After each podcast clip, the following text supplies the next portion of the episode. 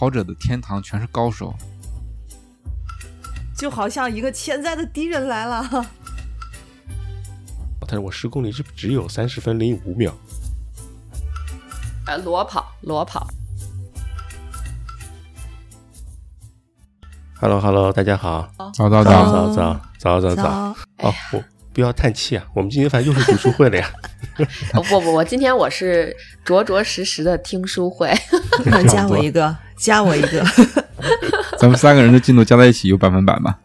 没有没有，我看了一下，我也就百分之十一吧。呃，我好像多点儿，稍微多点儿，我感觉也就是在三十的样子吧。嗯嗯，咱俩差不多。你看没事不到吧？没事。刚及格。那我们今天就浅聊一下吧。反正这个书我们我们觉得是还是蛮推荐的，英文名字叫《Out of Thin Air》，我都没看懂它这英文这个名字该怎么翻译。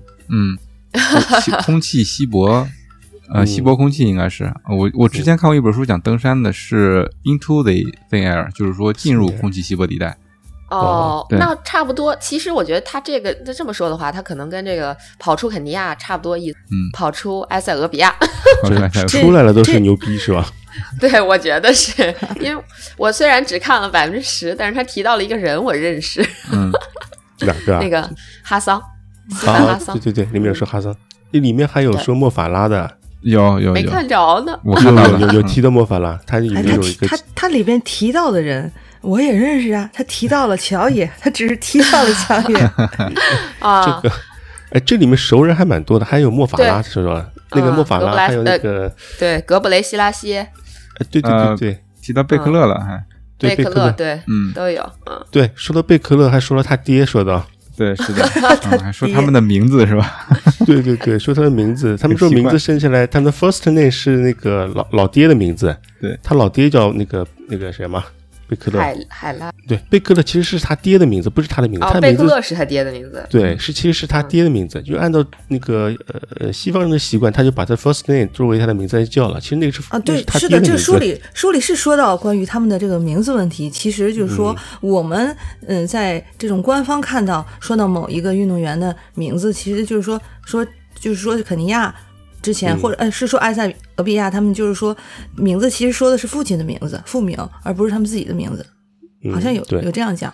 对，还有一个就是还有一个刚才在说，嗯、关于这本书的名字，呃我我也是在就是看这个我这个英文白痴也是查半天字典，觉得很困惑。但是就我看了一下杰克叔叔给我们这个小抄，他后面提到了这个译名是凭空而来，有这个讲法。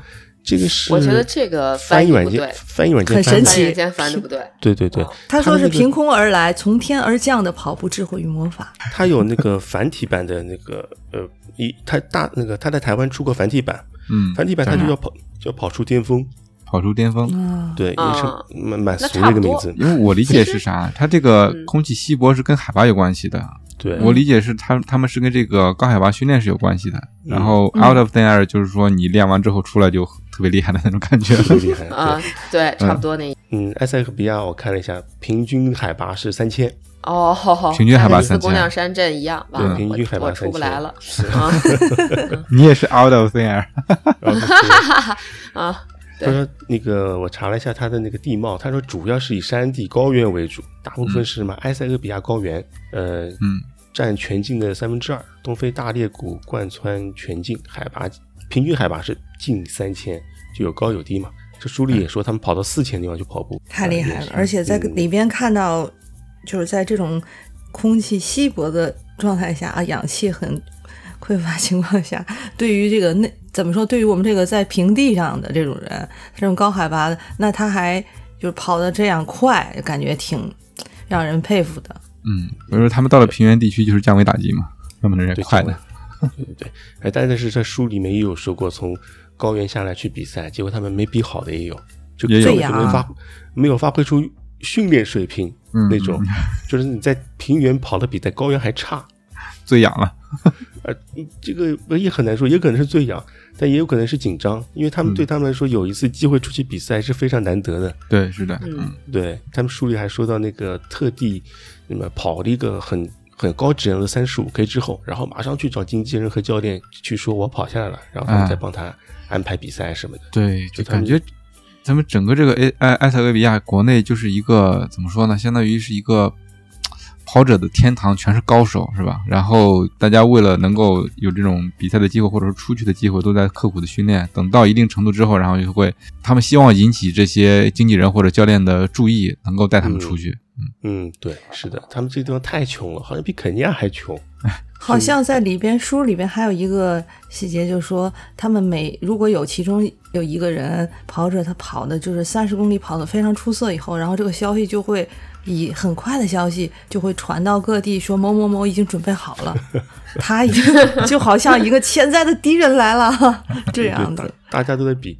那说到那个他们的比赛成绩，那个有有一点蛮有意思的，那个作者啊，我们先简单说一下作者吧。嗯嗯作者是叫那个 叫啥来着叫米切尔什么玩意儿？？Misha 啊，Misha Cloud，嗯，克劳雷，嗯，克劳雷克。劳克劳，呃，他入选过英国的田径国家队，嗯，代表英国队参加过比赛。对，参加过比赛。他去那个写这本书之前，他是跑半马，他没有跑过全马，好像半马最好成绩是六十六分十三秒，是二零一四年跑的，而且在这个成绩是在国际田联的官网上找到的，就说这这是个国际田联注册的牛逼的运动员，其实是一个。嗯，他十公里的比赛成绩是三十分零七秒，一八年的时候跑了一个法兰克福全马二二零五三，没有破二二零，反正也也是很厉害了，就是很厉害了。就跑了这本书之后，他去跑出的成绩。嗯，他的十公里是三十分零七秒嘛，这个成绩当时的话是排名第十六，在那在那场比赛的时候里面排名第十六。嗯嗯这个成绩他在这个书里调侃过，他说去 什么地方比赛，他们专门乘大巴嘛，对对大巴去参加比赛。然后他说有次碰到个售票员，售票员说你干嘛呢？他说我跑步的。然后那售票员说哦，我以前也跑过步，但是我跑的不好，但是我跑了一点，他说我跑的跑太慢了，他说我十公里是只有三十分零五秒，比他还快。就比他还快两秒。对，我也看到这段了。哦，这个就蛮蛮有意思的。对，这这个售票员他说他这个练到了这个程度之后，发现自己不适合跑步，然后就开始干别的售票。员去了。这差别。对这，属于伤害性不强、侮辱性极大的。嗯，对。呃，再再说到那个前面说到他那个国家队的问题，因为他经常会拎着一个英国国家队的那个包嘛，他说那个包嗯特别好，可以把那个用过的臭鞋子和和干净的衣服分开，干湿分离特别好。哎，干干呃，不是干湿分离了啊，是那个什么臭的和干净的分离，那个 干臭分离，呃干臭分离，香香臭分离。香臭分离。然后旁边人看得很奇特，就说：“哦，你是国家队的，那你应该跑得很快很快的了。他 但你怎么跑得这么慢呢？这个 老是跑到最后一个，别人就很费解，他这个是不是国家队的？他们他们的印象里，国家队都是很快很快的，就全马估计都是二二，就是两分零五秒里面那种人。两小时零五分，啊，对，两小时零五分。哦，对，说到这个成绩，他们还一个很侮辱人的，他们报成绩都只报分钟的，他不报前面是几小时的，肯定是二没有必。要。没有必要。他说你多少？我十五分，而且你这个不行，我十分了已经。然后他说这个我要跑到五分，这前面前面的人默认什么是两小时，他说三小时、跑到三开头的话是根本不可能的，都是没得聊。没得聊，这都是二开头的，都是十五分、二十分，就这么直接这么说分钟分钟数的。所以就是呃，如果是前面是三小时的话，都没脸去埃塞俄比亚是吧？那个三十全十 K 三十分零五秒在卖卖票，你说那不可能的。那种人对他们来说就是就打引号的为了健康而跑，他们就是那种。太难了。再也不敢说自己是健那个减脂跑者、健康跑者了，太可怕了。对，对我们我们来说，那个跑到三千三小时三十分以内已经算不健康了吧？对他们来说是健康跑者，对太有氧跑、养生跑，养生。对，他们这个是跑步文化挺厉害。太太厉害了。你就说这个马拉松相当于是他们的国民运动了吧？我这么理解。相对于中国来说，中国的国民运动是乒乓球，对吧？乒乓。但是你在中国这个乒乓球的这个浓度也没有马拉松在埃埃塞俄比亚这么高啊。绝绝对没有，绝对没有。而而且他们，我觉得他们的问题跟肯尼亚比起来，就他们的语言是一个障碍。他们会嗯英语的人太少太少了，嗯，而且会他们的语言语言的人也很少，也少。所以他们的一些文化输出就是很难做到像肯尼亚这样子。肯尼亚的英语相对来说比他们好很多。埃塞俄比亚以前是被意大利和法国殖民，所以他们的英语好像不是他们官方语言。对，呃，这个是我维尼亚为肯尼亚的官方用语里面就有英语，所以呢传播会比较好一点。呃，对对对对，交流方的起来沟通，对交流起来会好很多。这埃塞俄比亚相对肯尼亚说可能更神秘啊。前面呢，我看到一个数据说，世界排名什么前一百的嗯，运动员里面，八十多个是肯尼亚加埃塞俄比亚的。他们基本上各占半壁江山。嗯，一个好像是四十七，一个四十二，总共加起来是八十九，都嗯都被他们包圆了。说埃塞俄比亚的话，成绩其实并不比肯尼亚差很，只是一些世界排名。我前两天刚看了一些世界排名，好像大多数还是肯尼亚，但是埃塞俄比亚是占的呃前十里面好像是八个，他们加起来是八个，六个是肯尼亚，两个是埃塞俄比亚。对，但是埃塞俄比亚他好像是那个规划选手，你说像哈桑对吧？对，那个费德勒对吧？都是规规划掉了没有费德勒、啊，不是费德勒 莫法拉。啊，莫法莫法法莫法。法拉赫，但是法拉赫他说是索马里，就是就是在官方的这个这个叫什么身份注册上，或者说就是描述上，啊，就是他们是规划到别的国家是吗？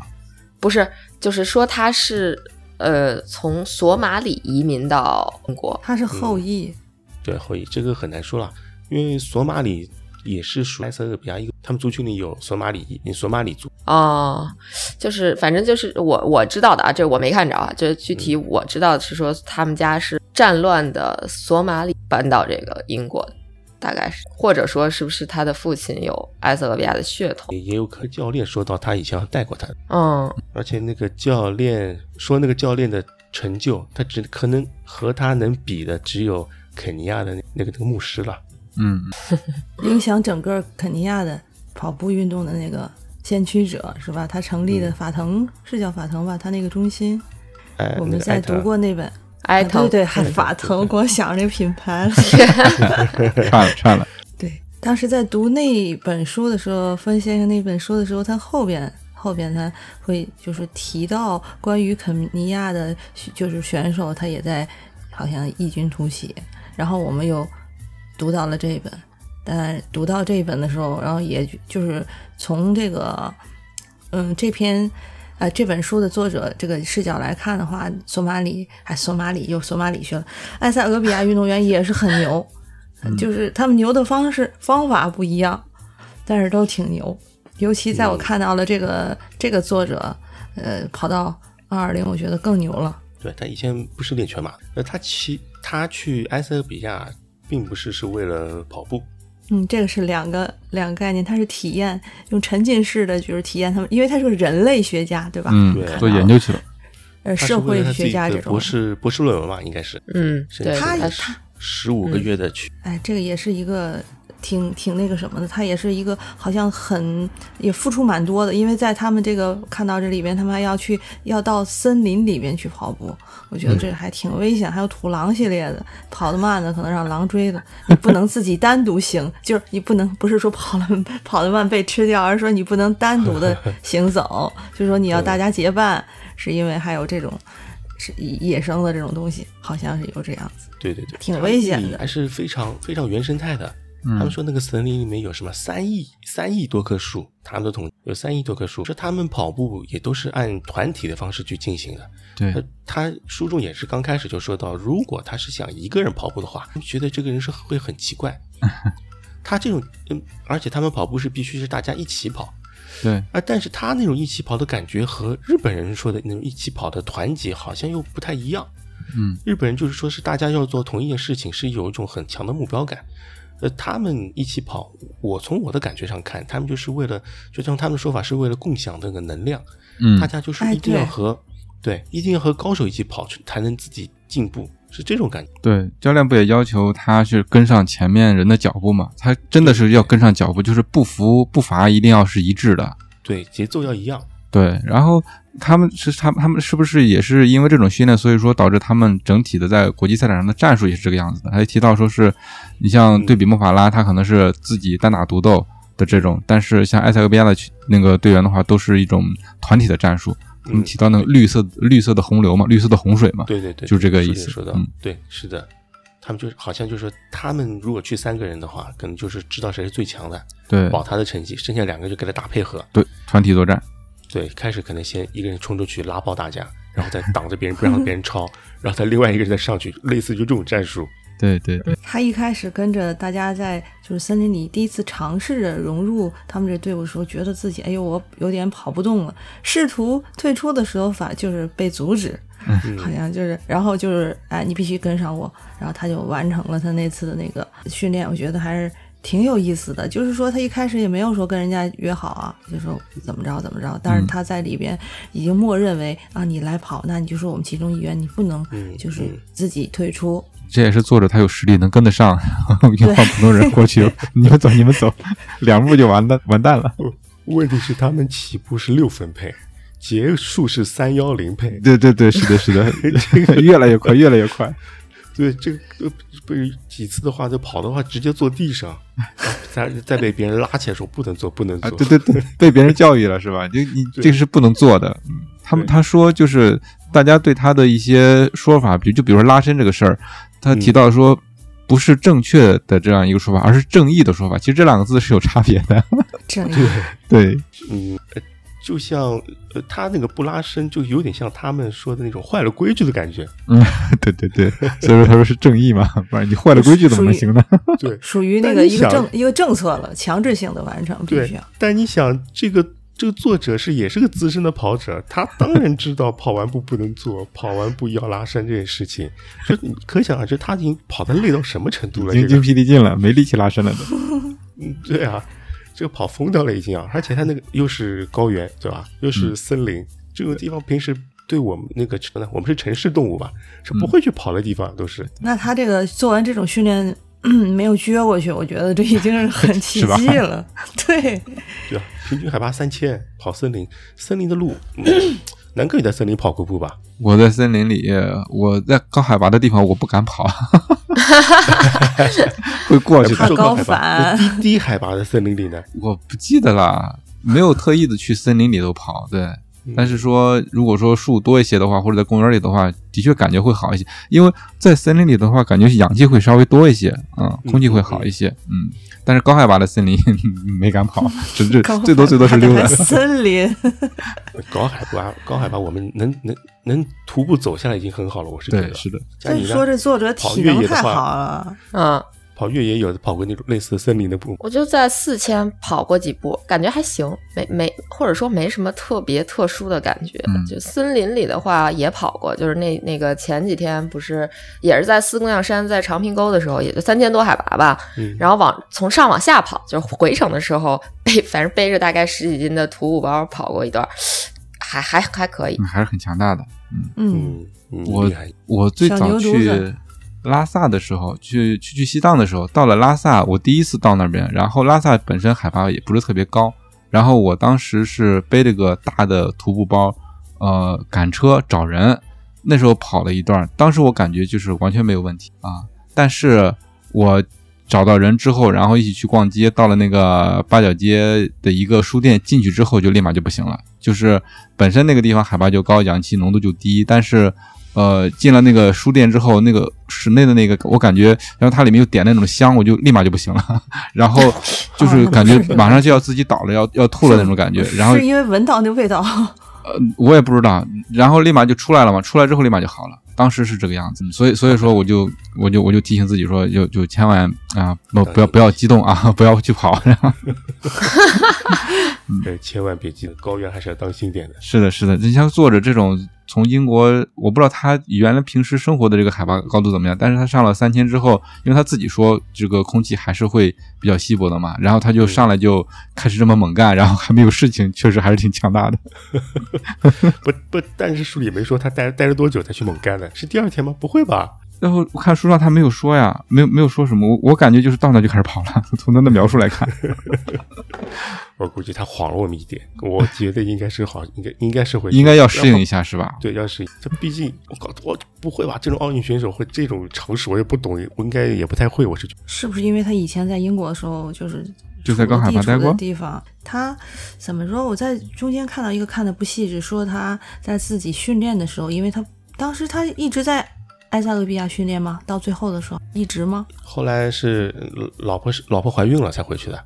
对，就回到，但是他回到英国以后，他训练以后，然后就说，嗯，肯尼亚的那个给他，可又肯尼亚去了，埃塞俄比亚的，就是给他呃写了这个他这个课表，应该说是吧？嗯对，写课课表就是课表，然后因为他要是就是说在用那个课表在英国当地跑吧，因为好像说过，是不是说过？因为他所在的这个地方已经类似于嗯埃塞俄比亚的环境，是有没有啊海拔的这个关系？他是说找类似的地形，哦，类似的地形，那就是地形。，对对，嗯例行，因为他们的他们的练法，呃，他好像是跟着呃肯尼亚当地也也肯应该好像也是肯尼亚政府投资的一个训练营，应该也算是国家队类似的去一起跑。他们是先跑那个森林，这锯齿形，就是跑那个 Z 字 Z 字形跑，他们在森，然后再再跑土路，他们他叫 Coach 叫什么？是跑土路，然后最后再跑那个柏油路。柏油路，对而且他们柏油路非常少，以前是根本不跑的。然后之后啊是说中国是一路一带嘛，对，给他们修路了。“一带一路啊，一带一路”，我我觉得我可以来做纠错。那里面提到了多次提到了中国吧，就是首先是那个修高速公路是中国人，中国的这些人去修的，然后还有旁边就是做一些基建的，比如说是拉电线杆啊之类的，这些都是中国的工人。所以他们看到的最多的外国人就是中国人，对，而且他们当地小朋友看到老外都叫中国中国人。对，对，然后他也被叫成中国人了。嗯，我天，完全没有分辨能力是吧？哎我，都怀疑长怀疑他们中文会比英文还好了。再过一段，嗯，说个政治不正确的，他们可能看到不是黑的全都是中国人。对，是的，我突然想到这一点，嗯，因为他们的肤色，他们都是黑人嘛，对，还 他们非。黑人都是，老老外都是中国人，因为中国人看当地多嘛，帮他们修路啊、修电线杆啊什么的。嗯，就他们的地形先就是先跑森林，再跑土路，然后最后再是柏柏油路、硬路面，，对，但是你想，他们之前前面的路的话，对我们来说都是轻越野的跑法，嗯，就他们是的这个小腿肌肉啊，那应该都是发育的、发展的特别好。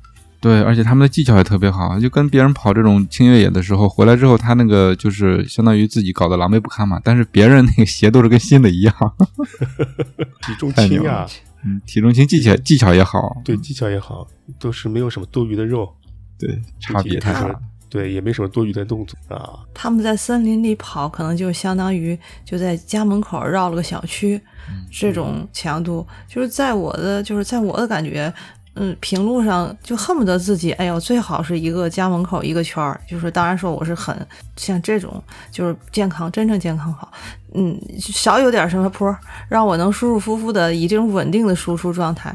然后，但是比如说在这个里边，他会说就是说那种遇到困难要上，没有困难制造困难也要上。困难是，对对对，他一定要是有一些给自己增加一些难度，然后让自己更加的提高，各种各样的。就他这个森林什么的，你觉得这个还得就是说，本身他在森林里应该有很多小径，之前有人已经踩过，但是在他们去训练的时候，就说反而就避开大家走过这路，然而就是。呃另辟蹊径，然后自己这样致使到这个森林从上面往下看的话，好像是变成一格格的，到处都有人踩出来。对他们提到每次跑的路线都是不一样的，哎，有没有？这其实他们就是没有路的呀。嗯，还提到一种趣味性，就是跑步如果单纯的套圈儿，这种绕圈儿是非常没有意思的。嗯就是你为什么要这样跑呢？然后为什么又跑不一样？他就会说，好像就会说，嗯，就是这样不是更有趣吗？所以这个我觉得，诶，也会让我对这个自己平常的时候，比如说以后再自己再兜圈儿，再多换几个路线，多关注一下你在嗯，就是路上，比如说会观察到的这些风景或怎么样的。就像他们其实在这种呃森林里跑，他可能有不同的路线，他会可能会更关注自己，聚聚精会神去嗯自己规避到一些伤害风险，那他会就很提高自己的注意力，那他也就是在锻炼了他很多的这种肌肉。他也变得，就跑步这个对他来说也变得一个很有趣儿。就像我们跑步，可能也不要只是嗯围着，像这种健康跑者也别光围着一个圈儿，多绕几个圈儿。在在城市跑的话，就无就红绿灯会比较多一点，嗯，就看到红灯就左转呀，对，哎，这事儿我干过。干过是吧？我是右转，一向右转，最后但是后果哦，对，右转，右转 是对。最后的后果就是我自己迷路了，这个在家门口迷过路，那个 这个也是够呛呃。是那个感觉跑到后面是鬼打墙一样的，是吧？就不知道转到哪里去了。呃，因为那个是搬了新房子，然后在那边就不像鱼骨一样。我后来看了一个，我跑了个鱼骨，然后最后，然后我在因为小区分一期、二期、三期，然后我就二期门口问人家，我家在哪儿？人说就在对面，然后就在对面，我走过去，最后终于胜利的回家，跑了个十公里。那个时候是这样，不容易，不容易。回来了就不容易，是吧？对。但这个书里边，我好像从头到底我都没有看到过什么轻松跑这个事情，没有看到过轻松跑，每次跑了都是要死要活的。你刚才不是已经说过吗？开头六分开始吗？对啊，开始六分开始。对啊，他这个就每次都减加速，这累不累啊？我是觉得，嗯。所以说人家水平高嘛，是吧？这是啊，水平真的是也高。呃，但是他这里面还说到一个，就是他们跑步都是不带表的啊，裸跑，裸跑是吧？对，不代表，虽然说不代表，但是控速特别精准。对 对对，而成绩成绩还有所提升。碰到过一个金牌配配速员，对金牌配速员这段我印象特别深。这个金牌太牛了，我是觉得。那就问他，他说我最近两个月没跑，然后我们跑一些轻松的。他多少四分吧？对，他说这个作者他想是按照这个四分来跑嘛。他说 OK，四分那就跑吧，抬腿就来四分。而且他没有表嘛，作者他是带了表的，跑着跑跑完一公里之后，就是正正好好的那个四分跑完一公里，分秒不差。嗯，而且他们也提到了这个。这个精确的这个秒数对于他们的这个价值啊，他说你这一一秒钟之内你可以赢得一百万美元啊，你也可以失去一百万美元。对对对，对 他们到了那个巅峰了，前后差那个差太多了，而且他们对这个控诉要求精准非常非常严格。嗯，呃，他们说在他们那个教练就前面说那个教练说让他们跑一圈六十六秒，他你只能跑六十六，如果你跑快一秒，跑快一秒就是一张黄牌，跑快两秒那就一张红牌，红牌。你就不要来了。对。哎，我这种教练根本看都不看，配速太乱了。嗯，对，不，他们主要也是长常年累积练出来的感觉吧？对对对，就这个身体对速度的感觉实在是太精准了。嗯，对，他们就是根本就不不用西方的那套科学，就我们那套训练方法，他们就根本就看不上的。嗯，根本就是不用表，什么心率带什么根本不用的，就可能鞋子，我估计他们有时候可能都不用，对，很多都是赤脚出去跑的。对，就。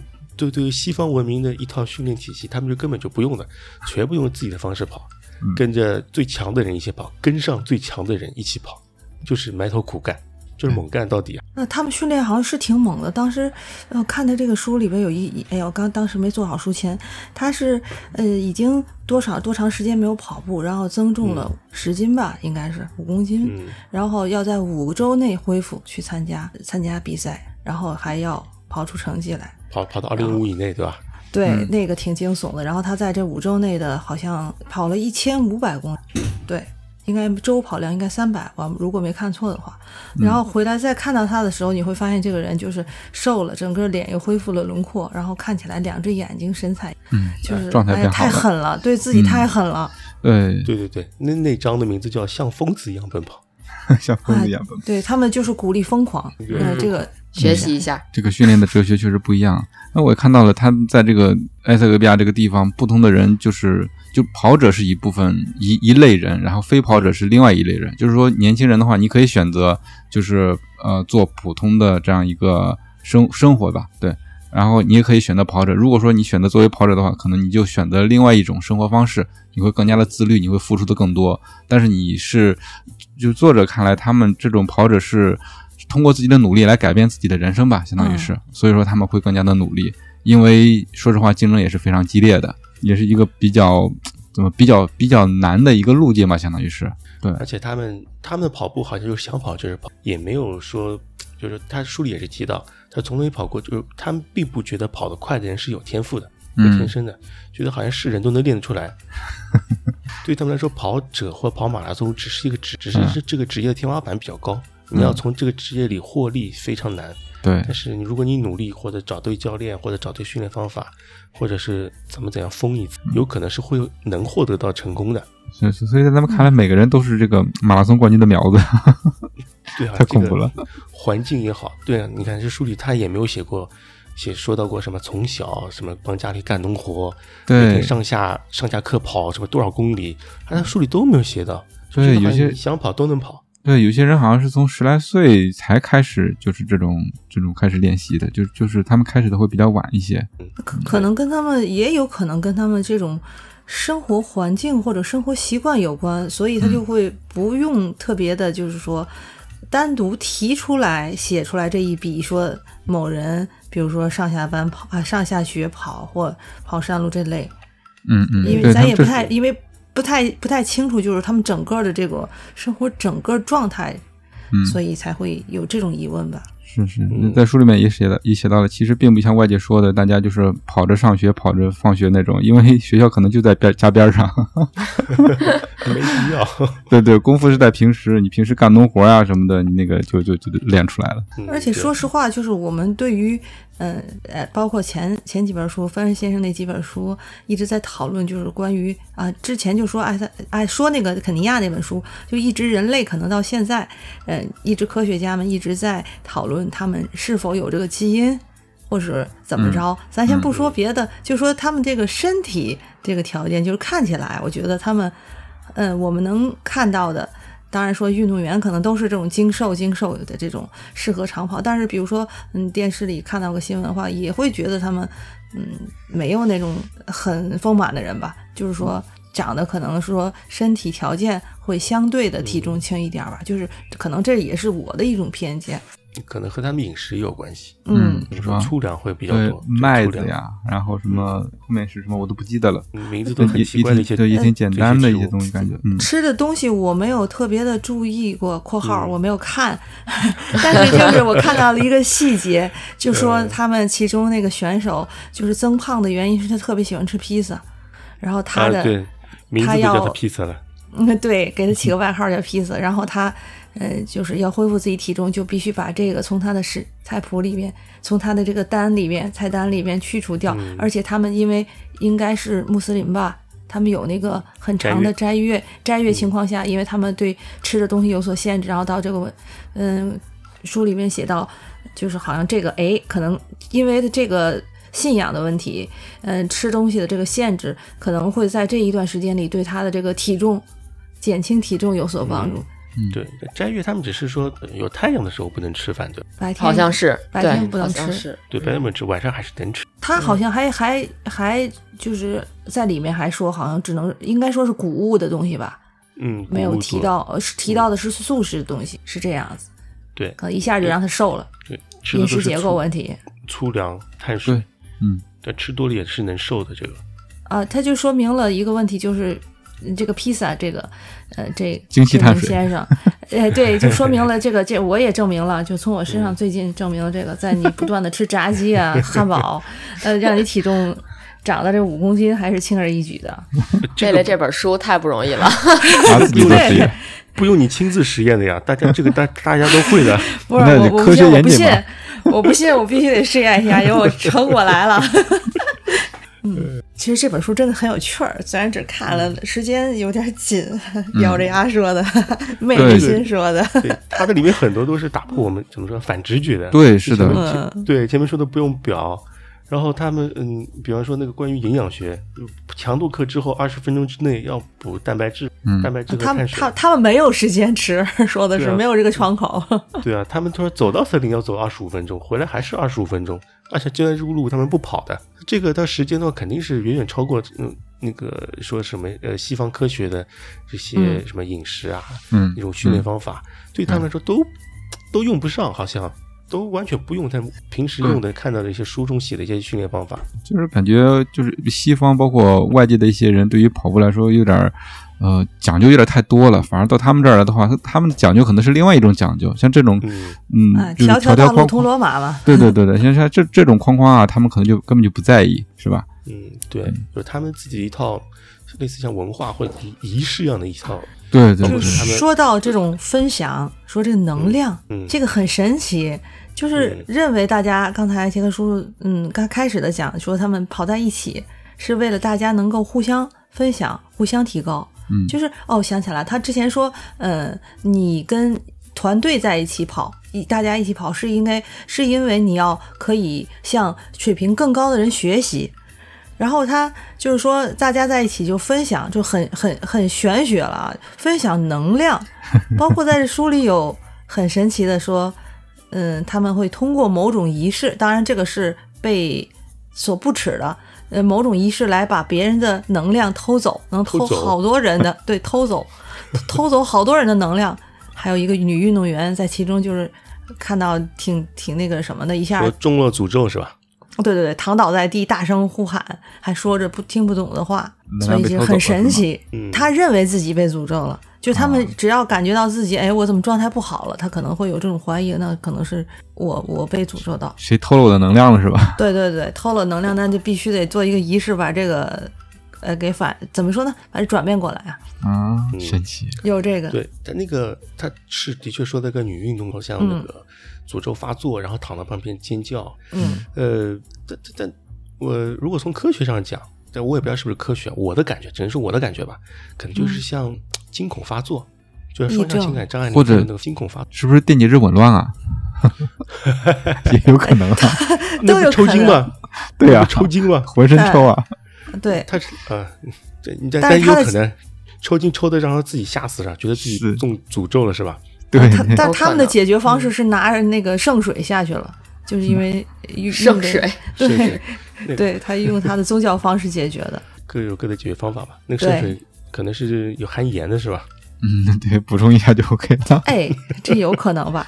最后还是用科学的方法给解决了呗，意思。只能是说我们拿科学的方式来解释了一下，解释 对解释实际上事情，不知道过不了自己这关。啊，对对对，因为这个是他们当地存在的这么一种普遍存在的一种认为，嗯一种嗯，也算是应该算信仰一部分吧。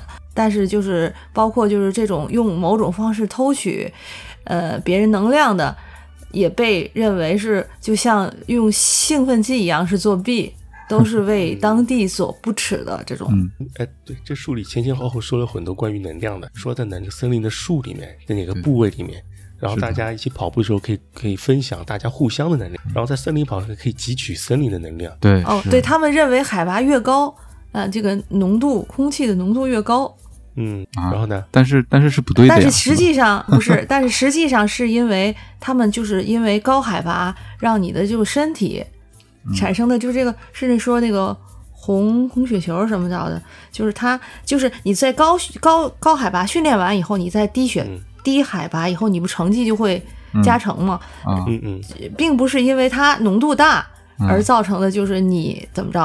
啊，他是因为这个是只是现象来倒他的一种认为推是吧？倒推过来就是觉得说当地人认为或者他认为嗯我在高水高海拔或是浓度空气浓度很那个的很高的，但实际上是科学的解释，嗯是因为这个高低海拔这个人体对于对于这个摄氧量的这么一个呃生理的一个问题，嗯才能使得它在低海拔出表现更出色。但是当地人解释是因为我这样在高海拔训练是因为我的氧气多，应该是在书里有这样讲。有自己的解释。反了，对，对，嗯，他们是通过这个现象来倒推的这个 原因，感觉是。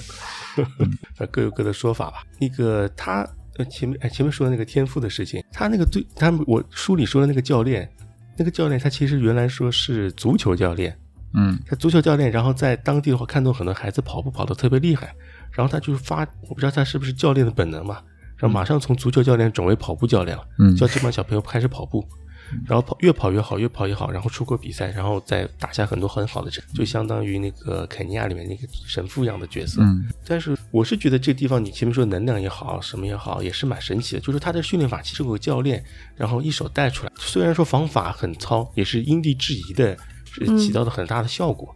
嗯，然后再回到说是那种科学不是不是科学的问题，呃，我也是觉得蛮疑惑的。科学的话，应该是说一些大家常用的一些方法的一些总结，嗯，你可以复现的东西叫科学，然后不可复现的、不可描述的，那就是宗教，或者是说玄学。是宗玄 哎对玄学了，也就是他们可能只是另近似于用一种玄学的方式在训练的。那可是跟应该是跟他们当地的，还是跟这个当地的这个原始的那个什么环境有关吧？就是跑步环境有关，造就这些人。比如说，如如果就是让我来感觉，就是啊，以以我以我只只表达我个人观点，说你说，比如说你跑这种，嗯，在森林里跑，那你躲着这些树跑。这样子，那那脚会很不舒服。比如说，嗯大家比如跑越野，你做这种轻越野训练，那你势必会影响一到你路跑。就是我们是这样认为，我是这么认为。嗯，那你还不小心把自己脚给扭了，是吧？但是他们呢，却就大量的用这种方式来更加强健他们的这个腿部的肌肉，嗯就是用这种方式，那那那你就是说，因为我们没有这环境，如果假如说我们家一出门就是森林，我被迫每次都要从这森林穿过去才能上班，那有可能我会习以为常吧。所以我觉得有可能是跟他们因地制宜吧，嗯，对对对，本身的原原始环境有关系，你没办法去复制到上海，你说对吧？一出门这儿都是公车，都是各种私家车，地下有地铁，那我总不能。呃，以后发现我发明了一种最那个跑步方式，我在车顶上，或者是穿梭在车流之间，然后最后我这个倒没有成为一本书，就是呃像张小喵一样奔跑，变成了一个某日某月某日出现了一个那个就是声称自己是一个创造跑步这个另一种套路的人学派的人，结果被就拉到那个这个交交通。部门交管部门进行了十五日教育，只能是。十五日教育，对你也可以啊，因地制宜。比方说什么，看到绿灯右转，对吧？呃，这个是 对，在卢湾体育馆什么 Z 字形奔跑，不，那会被暴打，嗯，绝对会被暴打。应该就是他们整体的一个自然环境啊、地貌啊，跟以及这个人人本身的这些素质结合在一起，然后就形成了一道独特的东西。所以说，嗯，背后我觉得应该也还是有科学道理的，不然的话他们不会这么批量的、持续的产出高质量的运动员啊。只不过他们也也是因为他们的语言的关系，所以说他们里里边这些东西没法说是被更深度了解，呃进而被传播出去。所以说在外人看来，就多多少少是有一些神秘，或者说有一有一些玄学的感觉。对，嗯对对，总总的来说，从小跑山路都 OK 的。哎，嗯跑山路的确是有加成，跑坡、跑山路，然后对你的肌肉发展、对你的线粒体的塑造，都是其实很好的。从小打基础，对对，这点的话，我觉得是 OK 的。再加上他们的高原的加成吧，打引号的加成，也是对有氧能力的发展特别好。一下来的话，吊打嗯嗯，而且好像就是就成为一种，就是像杰克叔刚才讲，在肯在那个哪儿，就总想说肯尼亚、埃塞俄比亚，就是 两种选择，要么你成为跑者，要么就成为一个普通的人，就是他已经成为一个，嗯，成为一条路或者一个嗯，就是一个发展路径。职业吧，选选择，就是你呃，要么生选择要不是 A，要么就是 B，所以就是嗯。成为一个整个大大家的一个，就跟上大学，要么不上大学这种，嗯、那就是你成为这种传统人人就是不会把这个训练这两个字。或者就是我们认为，比如跑步，我或者是做，就是啊跑步爱好，然后我开始训练，我跑课表、这类的，就这种定义，在他们来讲，就是我哦，我跑步了，可能他觉得一个很自然的东西，没有那么在这方面没有那么神圣，而是就是一个我的选择而已。所以选这个选择要认真选择。对他们来说，跑步也是神圣的。嗯就是你对你决，定跑跑步了，对对对，对你决定跑步了，那你就按他们的规矩，然后一步步来，一定要跑到一个什么程度，呃，嗯然后你开始跑步可能就没有钱。他们有人问他们有一个人说你跑步的话有些道道吧，他第一个他说你需要有时间，有时间做这件事，然后第二个你要有毅力，然后第三个你可能需要一些支持，这支持可能是需要一些，因为你不工作了嘛，需要嗯就有有一些钱方面的支持啊、税啊、训练，包括他们训练都是巴士拉来拉去的。你说没有人，你不是个团体一起跑的话，那你至少你到那个地方也都是什么开车五六十公里才能去一个地方跑，在不同的环境他要跑，都是在做这种事情。所以说要有时要有时间，要有要有要有这些方面，他们才能参加跑步这件事。但是在这本书上有没有，就是这个要问杰克叔，他有没有就是过多的，呃，就是说到关于这个从金钱方面对于运动员的这么一个很重要的这一部分，有没有他讲过？呃，这里好像就是我就别人有个人问那个一个运动员嗯跑步需要些什么，他就说那个三个，其他的都没说到，因为他是跟国家赞助的训练营一起跑，所以这些运动员相当于是有保障了衣食无忧，哎，对对对，也不是说公务员吧，至少得衣食无忧的。就是首先你有，就是你不会因为你自己一些问题，就是除了你自己身体或跑步的问题而停止跑步。就是你不会因为哎呦我没钱了付付这个训练营的费用或者怎么着对，啊，所以啊他这个利益其实不是不是很一样，就是说作者他的这个角度不一样，他这参加有点正规军的意思了，这个。嗯。对，是的，作者作者也是很牛的，每天早上跟他们一起训练，训练完之后拉拉伸回去，然后下午开始写他自己的博士论文。写书。这种生活也挺好的。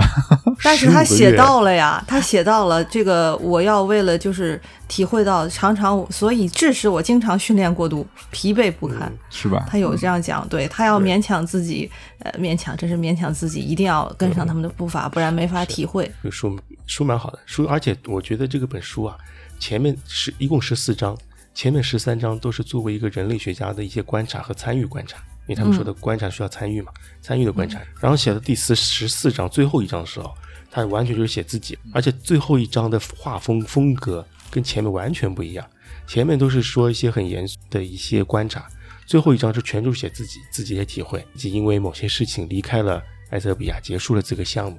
然后回到英国之后，然后跟之前的教练进行沟通，呃，拿到他们的课表，也是在英国当地什么 Z 字形的跑，然后跑小径，很少跑柏油路，也是用他相同的方法在。然后最后一张，我是感觉他就是一一封写给跑步的诗一样的感觉，就写的很美。你们到时候可以看一下第十四章，写的很很唯美，就像一个情书一样的感觉。这是杰克叔叔看到了唯美，这个我真没看出唯美。我们三个人往下看，这都没看到呢就是口气语气完全变掉了，都不一样了。可能是因为他那个身份转变了，这是不再是一个学者，而是放飞自我了。他作为他另外一个身份，就是一个对。跑者来写对。对对，那最后我们可以八卦一下，然后最后我们可以八卦一下，嗯，他离开埃塞俄比亚的原因是因为老婆怀孕了，啊，那他在埃埃塞俄比亚待了多长时间？十五十五个月。十，五个月，所以怎么做到的？中间他老婆来看过他，哦，那个时候还是那个是女朋友，他说我的伴侣，啊对，没有结婚。对对，然后最后回去是因为他说他的老婆 生孩子了，这中间发生了不少事情。是你 人家来了一次也没白来，对吧？说你还不回来，一直一直在外头待着，想个办法把你弄回来。呃强强制结束他的这次埃塞俄比亚之旅。但你想，如果在结婚之前有这么一年多的时间，在这么个样的一个环境中学习当地的语言，跟着当地最好的运动员一起训练，自己本身也是很好的运动员，我觉得这个体验也真是人生难得有几次挺好的啊。嗯，对啊是的对，我觉得好像去肯尼亚训练的人比较多，去埃塞俄比亚的没听说有多少人，是吧？对啊，语言不同，他他里面当地说有一个呃 agent，他说是从呃立志学英语，英语学的是贸易专业，然后大学毕业之后英语说的比较好，然后开始做他们那些代理人接活儿。哎，这个书里面有些很多中国元素，除了那个中国帮他们造路、造电线杆儿，嗯，你们看到一些马拉松比赛吗？那上马看到上马、南京马马拉松都看到哦，，他们南到这边来南京马拉松比赛对吧？南京马拉松第二名得到的一块手表，他就跟他说这块手表是是说不不是南京，是福州。哦，对对，福州对我说错了，福州马拉松第二名使用过的手表，应该说是这样。他是看，然后跟人家说，他他使用手表的方式不同，他举起来手表对他说，嗯，昨天我消耗了一千五百卡路里，对，是这样卡路里是在对，还还讲到上马，我看到了，是说一个人准备呃跑跑什么？前一年跑了前一年上马某某人，对对，是的，说拿表那个人是福州马拉松第二名，然后一万五千美金，还拿了块表。哎，看的好亲切，感觉啊，这个啊，是，因为他们训练完了之后就要出来比赛了嘛，是吧？不远万里来到了中国，拿了个冠军，拿了个第二。出来抢钱是吧？对还还来抢钱还还说到了关于就是他们那个选手的，呃，就是那个胳膊肘儿相当锋利，这个这样讲没看到吗不要离得太近。嗯，会打啊那会打到你。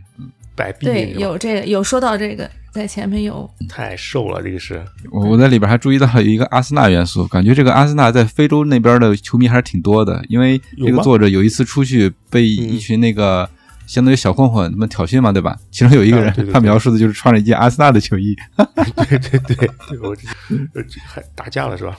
对对，还打架了。安全还是有点问题啊。是的是的好，那个要不我们就先到这儿。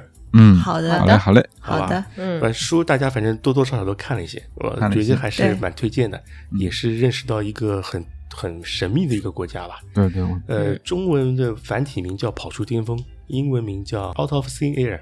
嗯，好，谢谢大家。好嘞，谢谢。好的，谢谢大再家，见。嗯，再见，拜拜。拜拜。